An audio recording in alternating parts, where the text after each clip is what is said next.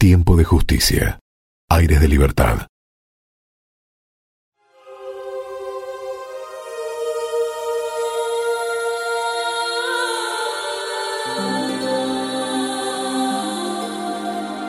Don Fernando y doña Isabel se encontraban en Granada cuando se enteraron que Colón estaba prisionero en una fortaleza en Castilla y que Bobadilla lo había enviado cargado de cadenas a él y a sus hermanos Bartolomé y Diego. Disgustados con esta novedad, los reyes dieron órdenes para que pusieran de inmediato en libertad al almirante.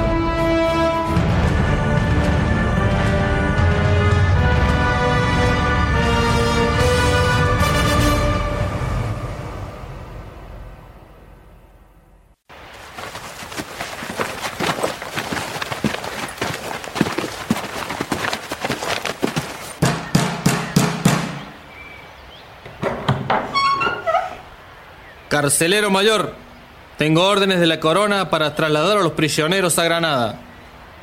Condestable don Francisco de Estrada, muéstrame la cédula real. Bien, veo que está todo en orden. Guardias, preparemos a los prisioneros para su traslado. Usted y sus hombres esperen aquí.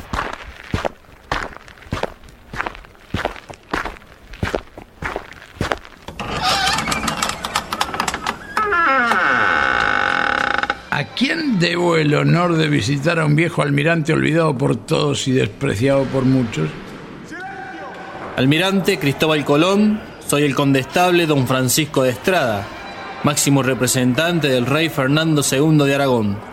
Tengo órdenes precisas de don Fernando y doña Isabel de llevarlo a usted y a sus hermanos a Granada, donde van a tener una audiencia con sus majestades. A partir de ahora, estoy a sus órdenes para lo que requiera. Don Francisco de Estrada, por esas casualidades el sobrenombre de Barba de Plata le es conocido.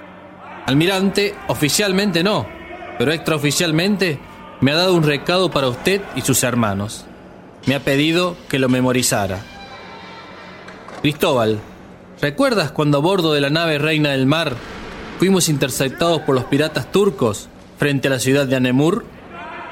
La nave fue muy incendiada y nuestros compañeros asesinados. Solo tú y yo salimos vivos nadando. Y fue allí donde se separaron nuestros destinos. Hoy la providencia te da una nueva oportunidad para salir vivo y poder demostrar a los reyes la verdad.